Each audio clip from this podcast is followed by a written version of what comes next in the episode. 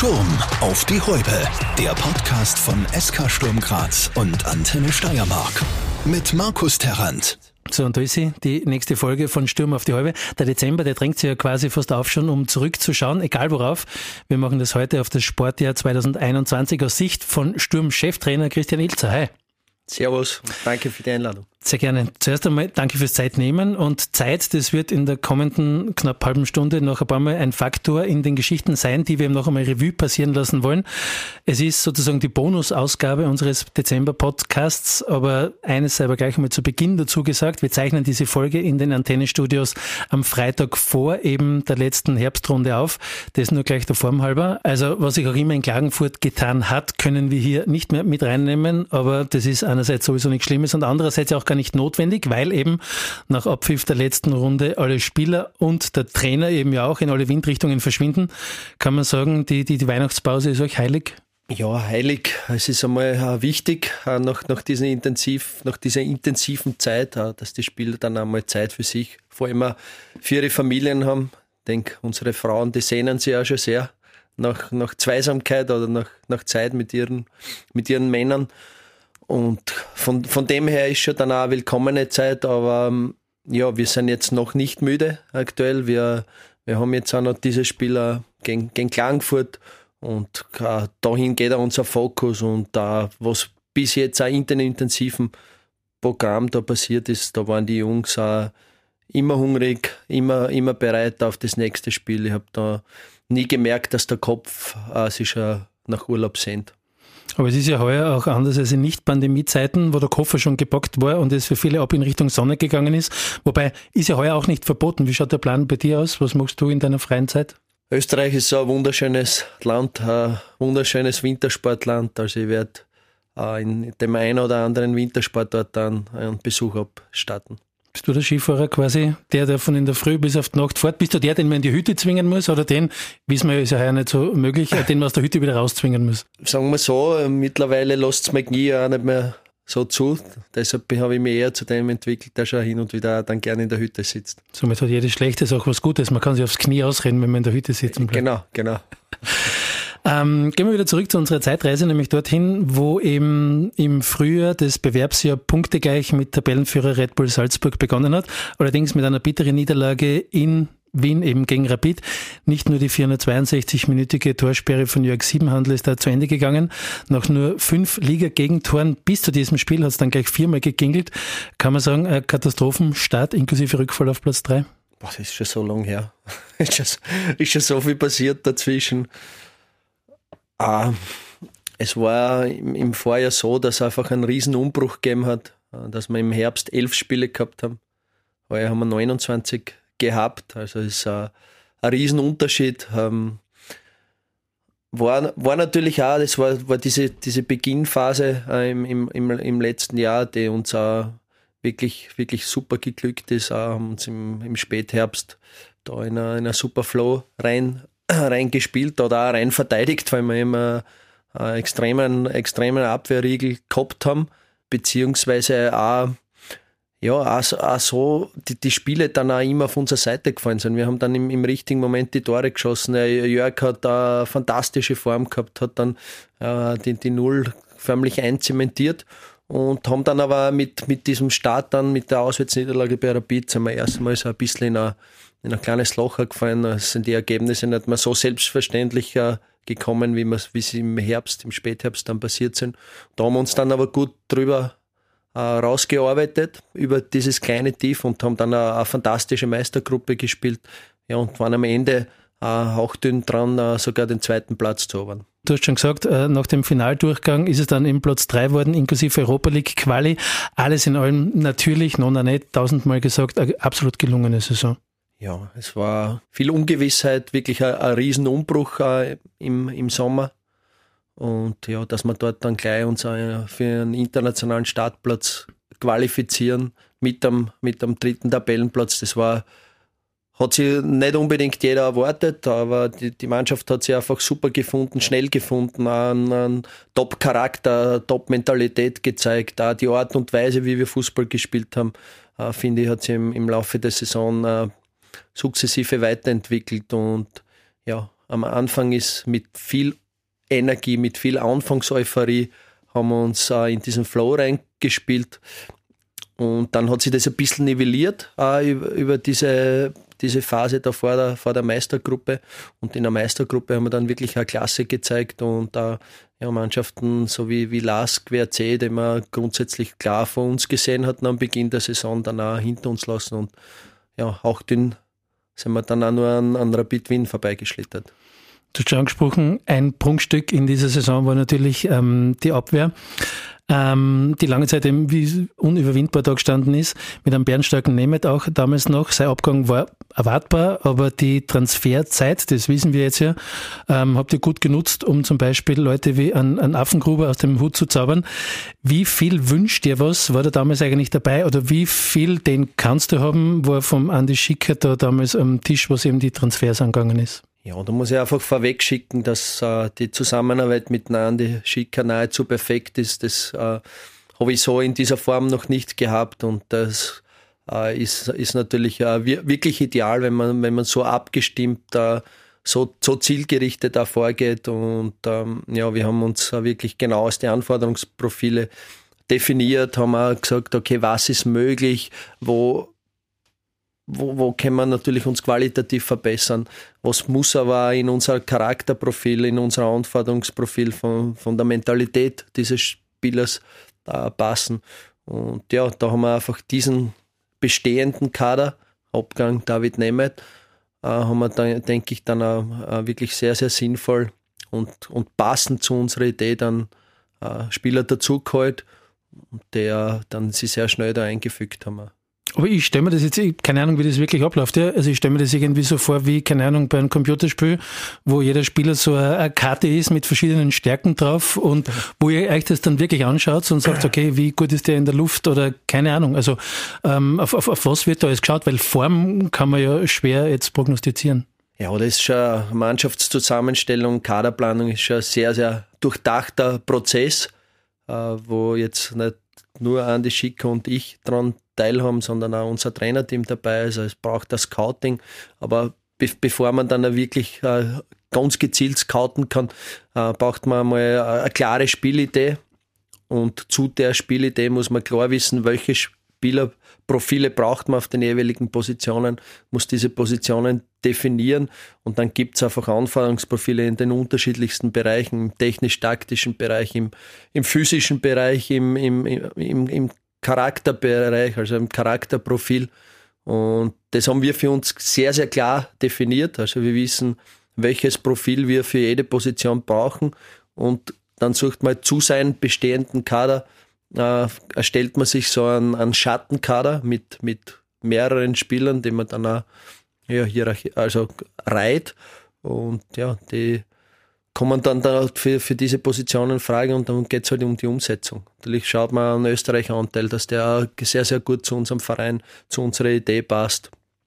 Und da haben wir von dem, was wir vorgehabt haben, haben wir auch wirklich viel umgesetzt. Und da ist aber auch für uns ist auch wichtig, den Kader dann auch nicht zu überzubesetzen, sondern auch jeder, der dann im, im Kader steht, soll dann auch ganz eine klar realistische Chance haben, auch, auch zu spielen, weil sonst verliert das Ganze auch dann äh, sehr schnell an Dynamik.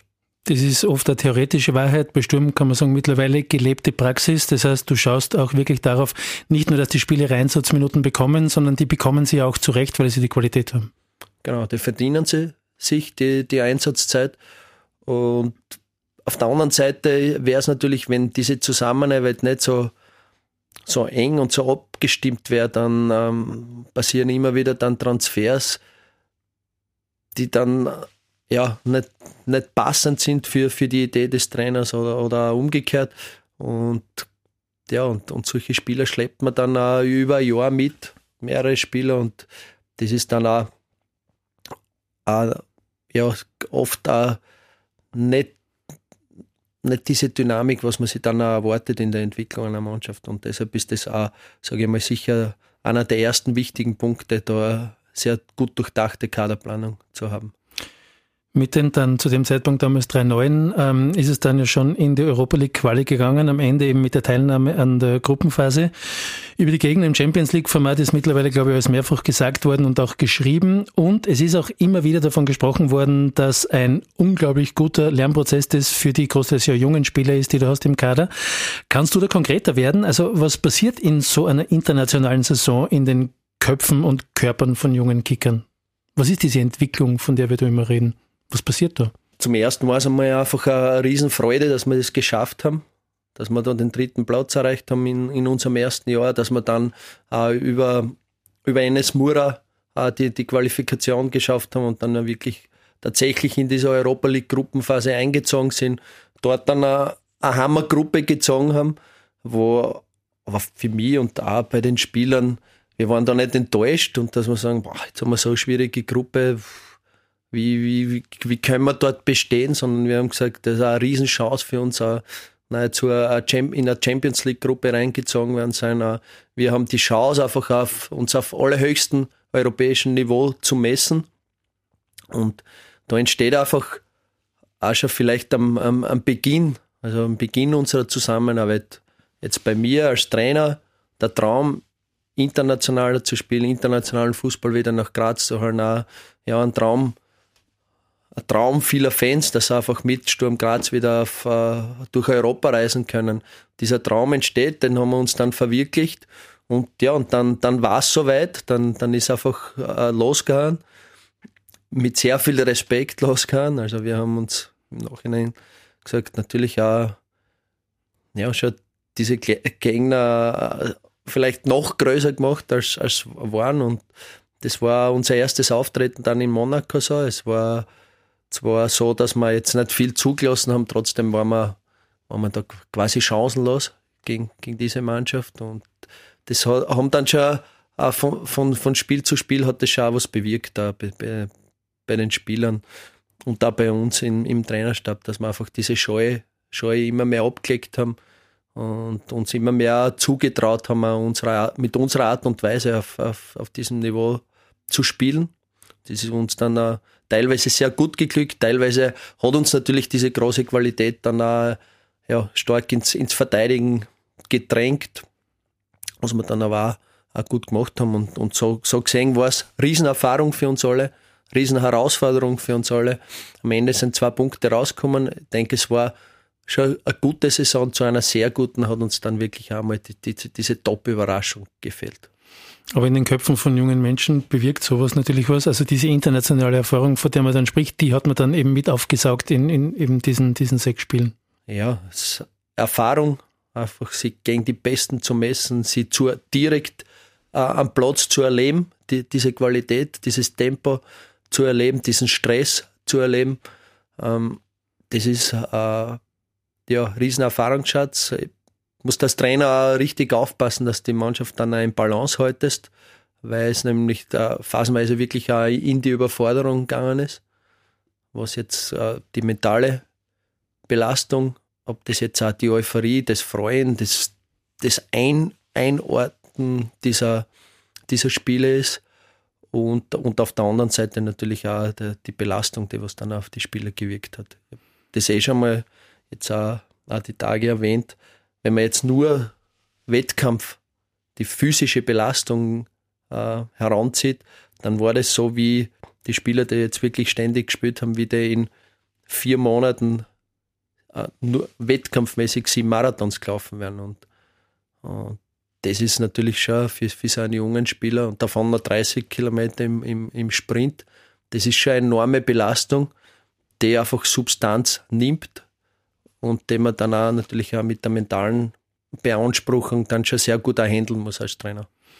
Eigentlich die perfekte Überleitung für das, was ich mir gerade gedacht habe, nämlich ähm, quasi die mentale Belastung. Ich habe die Frage ja schon äh, hier Peter ähm, Klimkeit von der Kleinen Zeitung und dem Jörg Kühne von Sky gestellt, aber du hast als Trainer natürlich nur definitiv den besseren Einblick. Vor äh, San Sebastian, also vor dem Auswärtsspiel, also in San Sebastian, hat eben bei euch ja eben auch die Corona-Keule zugeschlagen, inklusive Zwangsquarantäne von Kelvin Jeboa in einem spanischen Hotelzimmer, das jetzt nicht allzu groß war, wie wir wissen.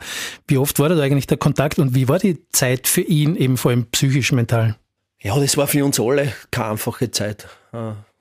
Das, das ist halt dann, hat mit Gazi Begovic begonnen und dann dort direkt in, in Spanien dann eben am Spieltag vom Real Sociedad Spiel mit, mit dem Kelvin, der dann auch dort bleiben hat müssen. Wir sind ja dann auch weitergereist nach, nach Vorarlberg, wo es dann eben fast, fast die ganze oder ein Großteil der Mannschaft dann erwischt hat. Und ja, es war schon Kontakt, wir haben geskypt, also wir haben uh, FaceTime telefoniert mit ihm, wie er da im, in seinem kleinen Zimmer gesessen ist und da uh, geschaut hat, dass die Zeit vergeht. Hat dann auch vom, vom spanischen Teamarzt, die haben wir dann auch ganz gut betreut dort, hat dann auch ja, immer ein paar kleinere Fitnessgeräte dann gekriegt, wie es ihm dann schon besser gegangen ist. Aber zehn Tage da in einem fremden Land eingesperrt sein, in, in einem Hotelzimmer, es ist natürlich auch für ein junger Mensch, der eigentlich gewohnt ist, jeden Tag am, am Fußballfeld zu stehen, der vor Energie nur so strotzt, war, war keine einfache Zeit. Und natürlich für uns als, als Mannschaft da, ähm, wenn man dann auch in, in Vorarlberg merkt, dass stündlich auch die, die Spieler wegbrechen, du aber die Parallelen auf ein, auf ein Bundesligaspiel, weil die Absage war erst dann auch wirklich am Sonntag vorbereiten musst. Da hab, da hab, das war schon für mich als Trainer eine riesen Herausforderung, weil es mir fast moralisch nicht mehr zumuten habe können. Äh, meine Spieler, die zum Großteil schon alle krank waren und die anderen, weil wir wahrscheinlich gewusst haben, dass sie diese Krankheit schon in sich tragen, die noch in ein in ein, in ein Bundesligaspiel reinzutreiben, war, war brutaler für mich im, im Kopf. Und ja, es war dann eh die beste Entscheidung, dass dann auch, auch verschoben worden ist. Und ja, dann ist auch diese Zeit gekommen, wo unter Anführungszeichen auch das, das Glück war, dass gerade eine Länderspielpause war. Aber trotzdem waren viele, viele Spieler erkrankt. Und ja, aus, aus dieser Erkrankung raus, wer, wer, es haben doch viele Menschen in den letzten Jahren waren an Corona erkrankt. Und wenn man sich dann vorstellt, dass man da eine Woche im Bett liegt und drei Tage später dann äh, ein Bundesligaspiel bestreiten muss, dann war das schon eine extremste Herausforderung für den Kopf und auch für die Belastung des Körpers. Und du musst einmal im Kopf wegstecken, dass du sagst, okay, die Unsicherheit, wie, wie schwer war ich krank, bin ich jetzt schon wieder fähig für Leistungssport, braucht man, braucht man schon einen sehr, sehr starken Kopf und die Mannschaft hat das auch wirklich für mich auf eine sehr, sehr beeindruckende Art und Weise dann gemeistert. Man sagt dann oft so lapidar, ja, aus jeder Krise kann man irgendwie gestärkt hervorgehen und so weiter.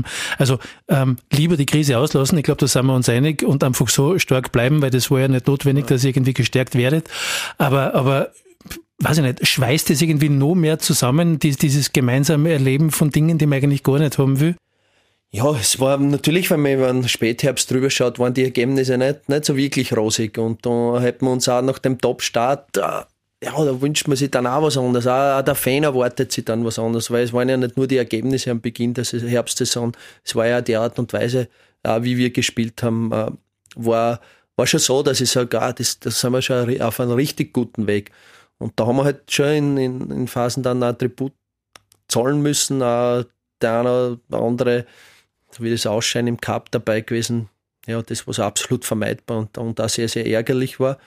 Aber es war auch der Punkt da in dieser Länderspielpause, wo im äh, Großteil der Mannschaft dann an, an Corona erkrankt war und sie wieder am ersten, zweiten Tag zurückgekommen sind. Und das war aber dann schon zwei Tage vor dem Lastspiel, wo ich mir für mich auch wirklich gedacht habe, wie sollen wir noch irgendeinen Punkt machen? Das ist ja völlig chancenlos, da noch äh, irgendwie konkurrenzfähig zu sein und, und im, im restlichen Programm äh, zu punkten. Und das war von, von dem Zeitpunkt weg nur sieben Spiele gewartet. Fünf Meisterschaften, zwei internationale. Aber du musst es als Trainer halt schaffen, dass du der, diese, diese kurzen realistischen Gedanken, die du halt schnell auf, aufgrund dem, was du siehst und was, was halt drumherum passiert ist, dann auch in dir trägst, dass die niemals nach außen gehen, dass du immer dieses energievolle Zuversicht da sportliche Ausstreuen hast und, und voller Energie und, und Positivität dann auch der Mannschaft gegenübertrittst und, und, und ihnen immer was gibst, dann dass sie festhalten können. Und so sind wir es dann auch angegangen. Und ich habe zu ihnen auch immer gesagt, schau, ihr habt jetzt ein super Alibi, ihr könnt jedem erzählen, dass krank wart und dass wir deshalb nichts mehr gewinnen und dass wir ja so, so viele Spiele haben und dass wir deshalb nichts gewinnen. Aber es wird keinen interessieren. Es wird keinen da draußen wird das interessieren. Die mehr als, mehr als die Hälfte wird sie noch die Finger reiben und, und, und schmunzeln drüber und, und sie in Schadenfreude wiegen. Wir haben nur die, es gibt für uns eine Chance, indem wir alles, was halt so logisch vielleicht erklärbar wäre, beiseite schieben, unsere eigenen Grenzen erweitern und diese Aufgaben, die auf uns warten, bestmöglich äh, annehmen und alles rausquetschen probieren, was was was nachher gibt. Und das waren, denke ich, äh, ja nicht die maximale Ausbeute, aber wir haben noch was mitgenommen aus den Meisterschaftsspielen. Wir haben international einen anderen Punkt rausgezogen und denke ich auch einen, sehr guten Auftritt gegen AS Monaco hingelegt. Von dem her kann man es jetzt zusammenfassend wirklich so sagen, dass nicht nur die guten positiven Elemente oder Erlebnisse, die als Mannschaft zusammenschweißen, sondern auch wirklich harte Zeiten, wo du wirklich an die Limit gehen musst, wo du wirklich auch die Spieler erlebst, wie es ist jetzt, wenn's, wenn nicht alles so easy cheesy abläuft. Und das war eine sehr, sehr positive Erfahrung dann insgesamt der Sturmfan ist ja prädestiniert dafür, große Erwartungen in, in seine Mannschaft ähm, zu stecken. Allein schon einmal, was den Einsatz angeht, ähm, aber auch, wenn es geht, dann bitte auch noch irgendwie in der Tabelle ähm, das Ganze ablesbar. Und das betrifft ja, was die Saison angeht, jetzt gehen wir quasi wieder nur kurz gedanklich ganz zurück, ähm, betrifft es ja sehr viele Experten, die gesagt haben, na, wir rechnen Sturm wirklich gute Chancen zu, am Ende dieser Saison, wie auch immer sie verlaufen mag, dann eben in den Topplätzen darzustellen. Wie groß sind diese Schuhe sozusagen, die einem im Vorfeld ja schon angezogen werden, sind die manchmal ein bisschen vielleicht sogar zu groß, weil du bist ja einer, der auch zwar sich immer über gute Momente freut, aber eben die auch gut einzuordnen weiß. Na klar, muss man es im, im Rückblick auch realistisch sehen und das ist dann schon für mich ein absolut guter Weg, den wir gehen. Auch, auch die Geschwindigkeit, mit, mit der wir Ergebnisse einfahren. Es war im, ja, die erste Saison dritter Platz, Quali geschafft für die Europa League Gruppenphase. In dieser Gruppenphase denke ich auch eine Entwicklung gezeigt gegen, gegen Top-Gegner. Einen, super Start gehabt äh, in die Saison, glaube ich, auch die Basis gelegt für, für die Top 6, die einmal schon vorrangig wichtig sind zu erreichen. Einen, einen richtig guten Vorsprung äh, rausgeholt, der natürlich ein bisschen geschwunden ist, aber wir haben ihn nicht komplett schwinden lassen. Und dass das nicht so einfach ist, hat man ja bei anderen Mitstreitern in der Europa League gesehen, die ebenfalls große Erwartungen immer haben. Von dem her sind wir, sind wir gut in der Spur. Aber es heißt halt immer, das auch richtig zu einordnen, versuchen, das, das maximal Mögliche rauszuholen. Das müssen die Spieler auch verkörpern. Das wollen wir, das verlangen wir von uns, dass wir das in, in jedem Spiel dann am, am Platz zeigen. Aber auf der anderen Seite muss ich auch aufpassen, dass ich nicht überfordere, dass ich weiß, was, was ist möglich, was, was können meine Jungs bringen und dass ich das auch in der Gruppe dann auch, auch sehr, sehr gut verstehe einzuordnen, da die richtigen Worte finde und sie so aber sukzessive auf, auf ein höheres Level bringen. Und unser Spiel lebt eben von Intensität. Das macht auch das Spiel dann Attraktivität. Die Intensität haben wir natürlich auch ein Stück weit dann verloren über den Herbst. Da kann man natürlich auch dann strategisch Anpassungen ähm, vornehmen. Wir haben auch ein paar absolute Schlüsselspieler verloren. Aber am, am, Ende muss man dann natürlich sagen, wenn wir diese Intensität bringen, dann funktioniert unser Spiel auch nicht so gut. Also braucht man dann einen, einen guten Mittelweg, eine gute, gute Balance, die dann einfach äh, versucht zu finden. Und es war jetzt auch ein kompletter Spielzyklus über, über mehrere Monate. Und man hat schon gesehen, dass dass, dass meine Mannschaft dann auch wirklich Training braucht, dass das im Vorjahr schon eine große Stärke war, die Mannschaft zu trainieren, sukzessive weiterzuentwickeln. Jetzt haben wir ein Jahr und zwei Monate trainiert, uns was angeeignet und jetzt haben wir gespielt. Jeden dritten, vierten Tag. Und das, was jetzt rauskommen ist, ist rauskommen und jetzt ist Zeit wieder zu trainieren und unsere nächsten Schritte zu machen. Ein Spieler, bei dem dieses Entwickeln ganz gut funktioniert hat, der im Prinzip bei jedem Gespräch auf jedem Sturmstammtisch irgendwo fährt, ist natürlich der Kelvin Jeboa. Ähm, hat er es, äh, glaube ich, so gesagt, angesprochen auf einen möglichen Transfer in der Winterpause, nämlich, dass er mit Sturm schon noch gern Platz zwei holen möchte. Er definiert also in dem Fall quasi ein Ziel, eines, das du auch hast und kommunizierst und wie sehr ist es eigentlich an einem Verbleib von Kelvin geknüpft, dein Ziel? Ah, ich denke, der, dem Andi Schicke und dem Verein ist ein richtiger Transfercoup gelungen im, im Vorjahr. Ähm, als wir den, den Kelvin Nieboer von der WSG Tirol nach Graz geholt haben. Er hat ja da in den ersten äh, Runden erinnere mich dann an, an das Spiel beim Lask von der WSG Tirol, wo, wo wir schon gesagt haben, wie wir zugeschaut haben, er war ja schon länger auf, auf unserer Wunschliste, dass wir gesagt haben, wenn wir ihn jetzt nicht holen, dann haben wir im, im Sommer haben wir keine Chance mehr. Und das ist dann, ist uns wirklich dann geglückt. Ein großes Kompliment dann einmal an den Andi und an, an den Verein, dass das in, in dieser wirtschaftlich nicht so einfachen Phase für die Vereine, weil ja Lockdown und Corona-Zeit und, und Geisterspiele, dass es da wirklich gelungen ist, auch so einen, so einen Spieler zu verpflichten. Er hat dann ein bisschen gebraucht, so die erste Phase, weil natürlich schon unser, unser Stil, unser Spielstil ein bisschen anderer war wie, wie in Tirol. Aber das war so noch in, in dieser äh, Qualif Qualifikationsphase oder im, im Grunddurchgang besser gesagt.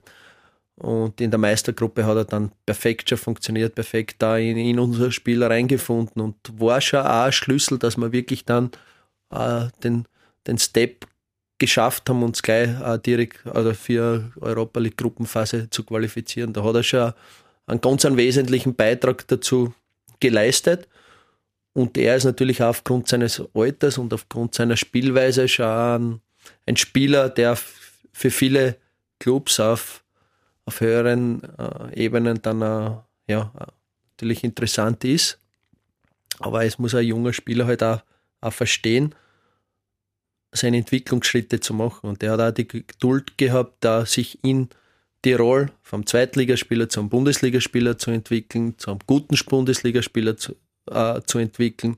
Ist dann im richtigen Zeitpunkt da zu Sturm Graz gewechselt, zu uns gekommen und hat jetzt auch das erste Mal so einen intensiven Zyklus gehabt. Nicht nur einmal in der Woche ein Spiel, sondern zweimal in der Woche ein Spiel. Noch dazu mit Anforderungen, wie es unsere internationalen Gegner dann auch gehabt haben.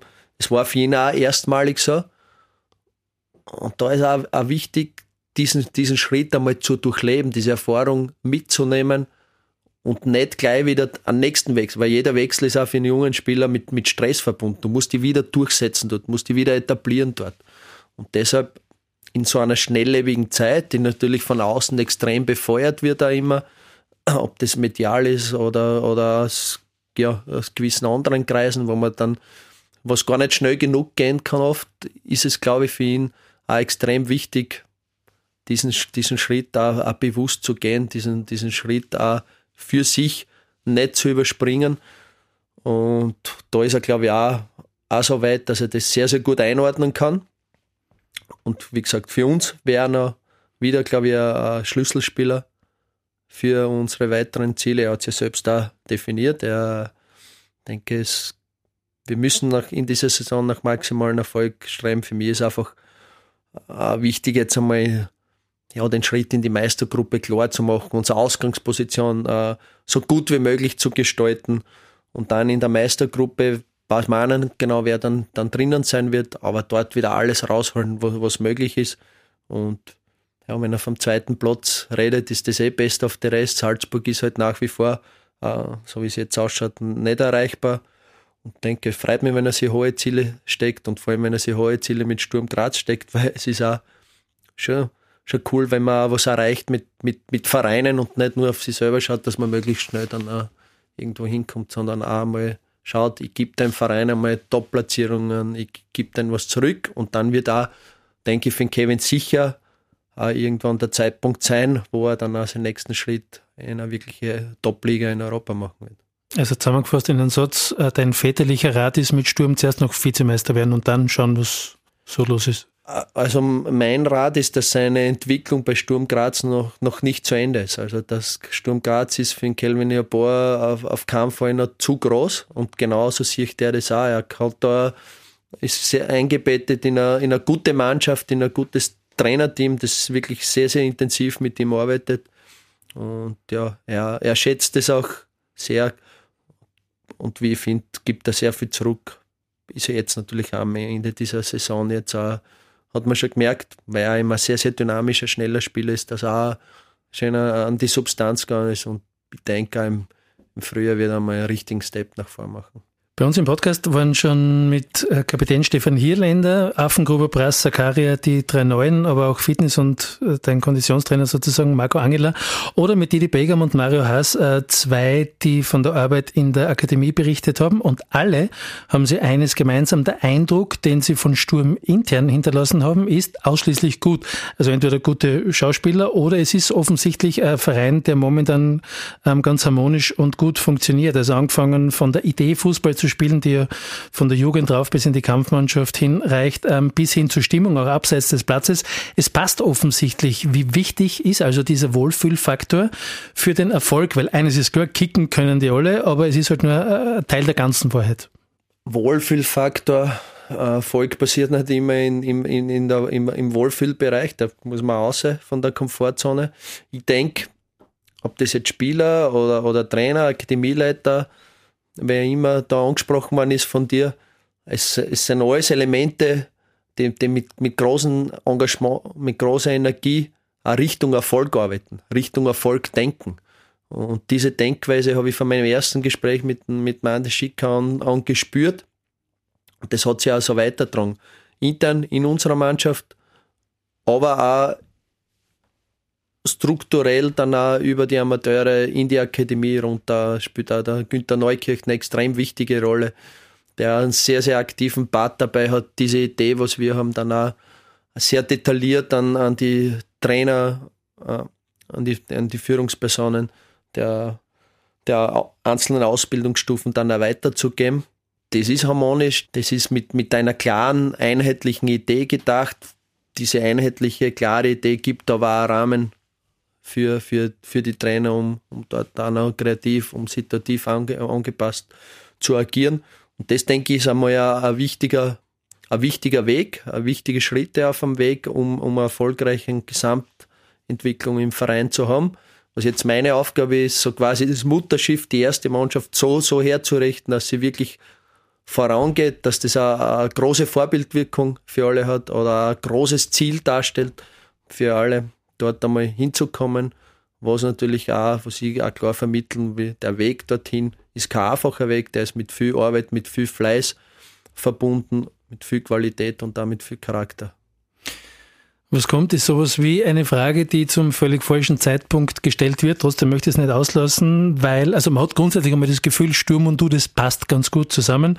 Äh, die Gründe dafür hast du ja schon viele auch genannt. Und alle, die es mit Graz gut meinen, hoffen natürlich auch, dass das noch lange so bleiben wird. Und trotzdem, ähm, ist es, wenn man Trainer bei ein und demselben Verein über eine lange Zeit ist, auch etwas, das sich abnutzt oder erfindet sich das Ding sowieso immer wieder ein bisschen neu, dass das so wie in der Liebe immer frisch bleibt?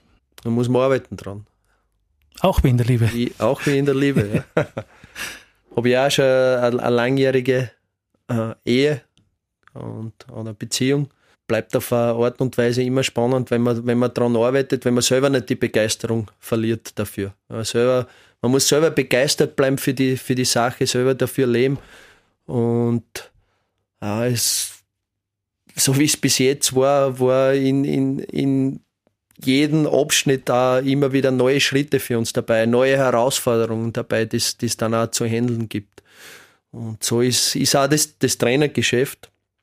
Das ist natürlich ein Weg mit viel Euphorie beginnt. Zum Glück war unserer gleich, gleich dann auch von, von Erfolg begleitet. Das macht es natürlich auch, auch, viel, viel einfacher.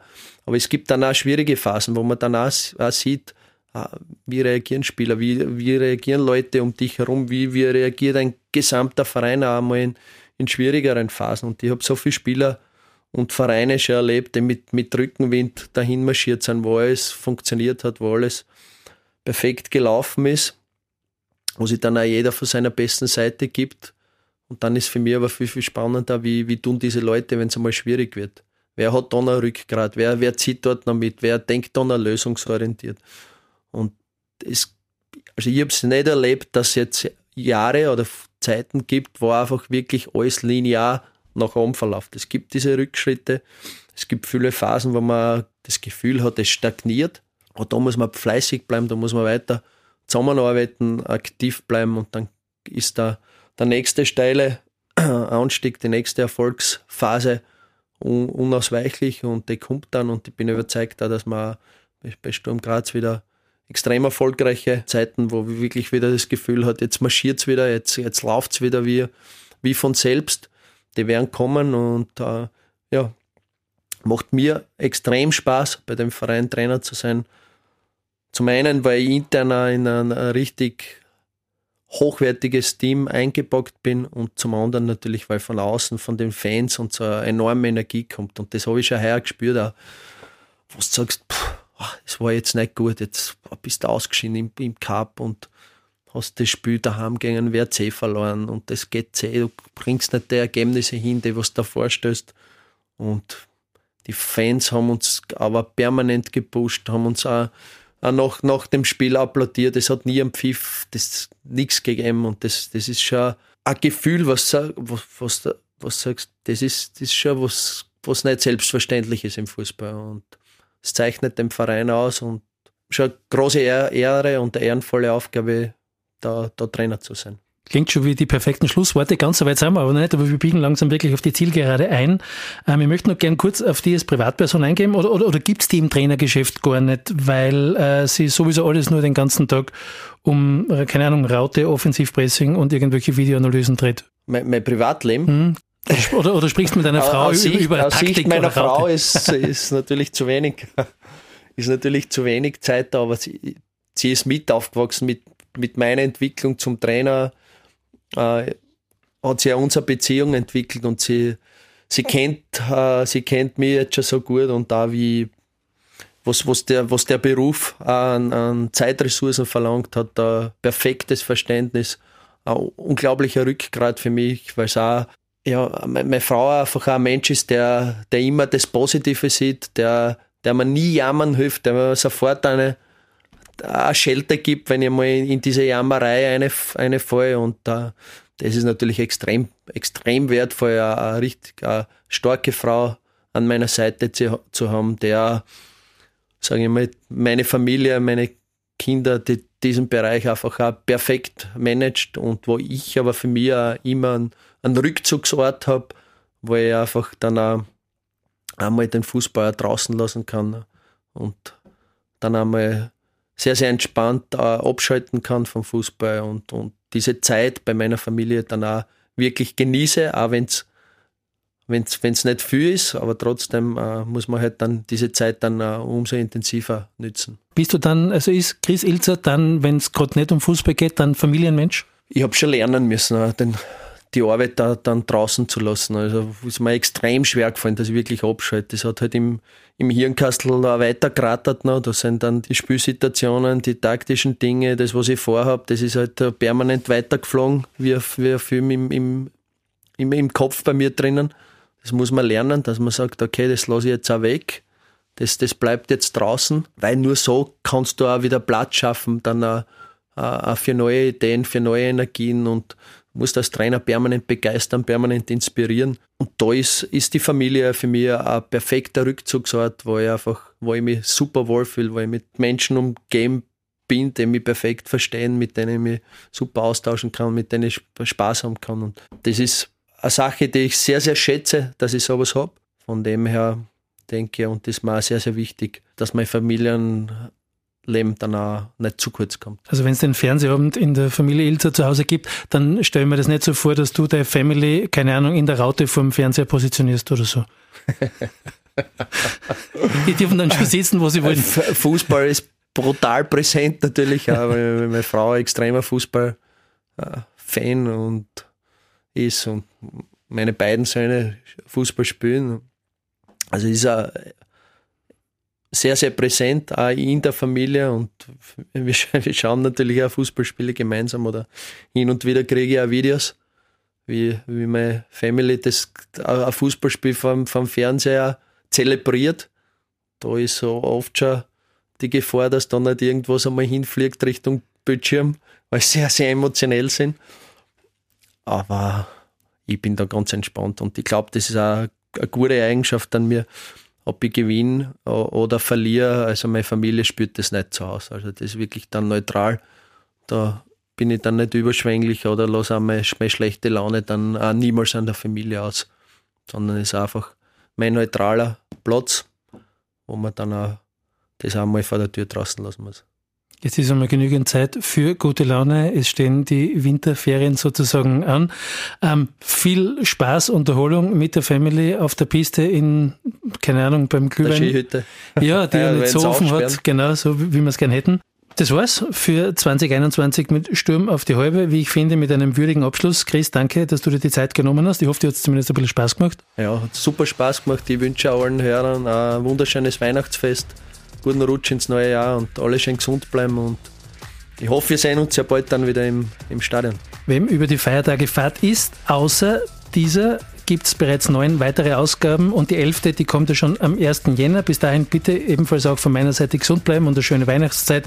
Wünsche, Anregungen, Beschwerden, alles das hat Platz unter podcast.antenne.at. Ich freue mich drauf. Danke. Ciao, ciao. Sturm auf die Häupe. Der Podcast von SK Sturm Graz und Antenne Steiermark.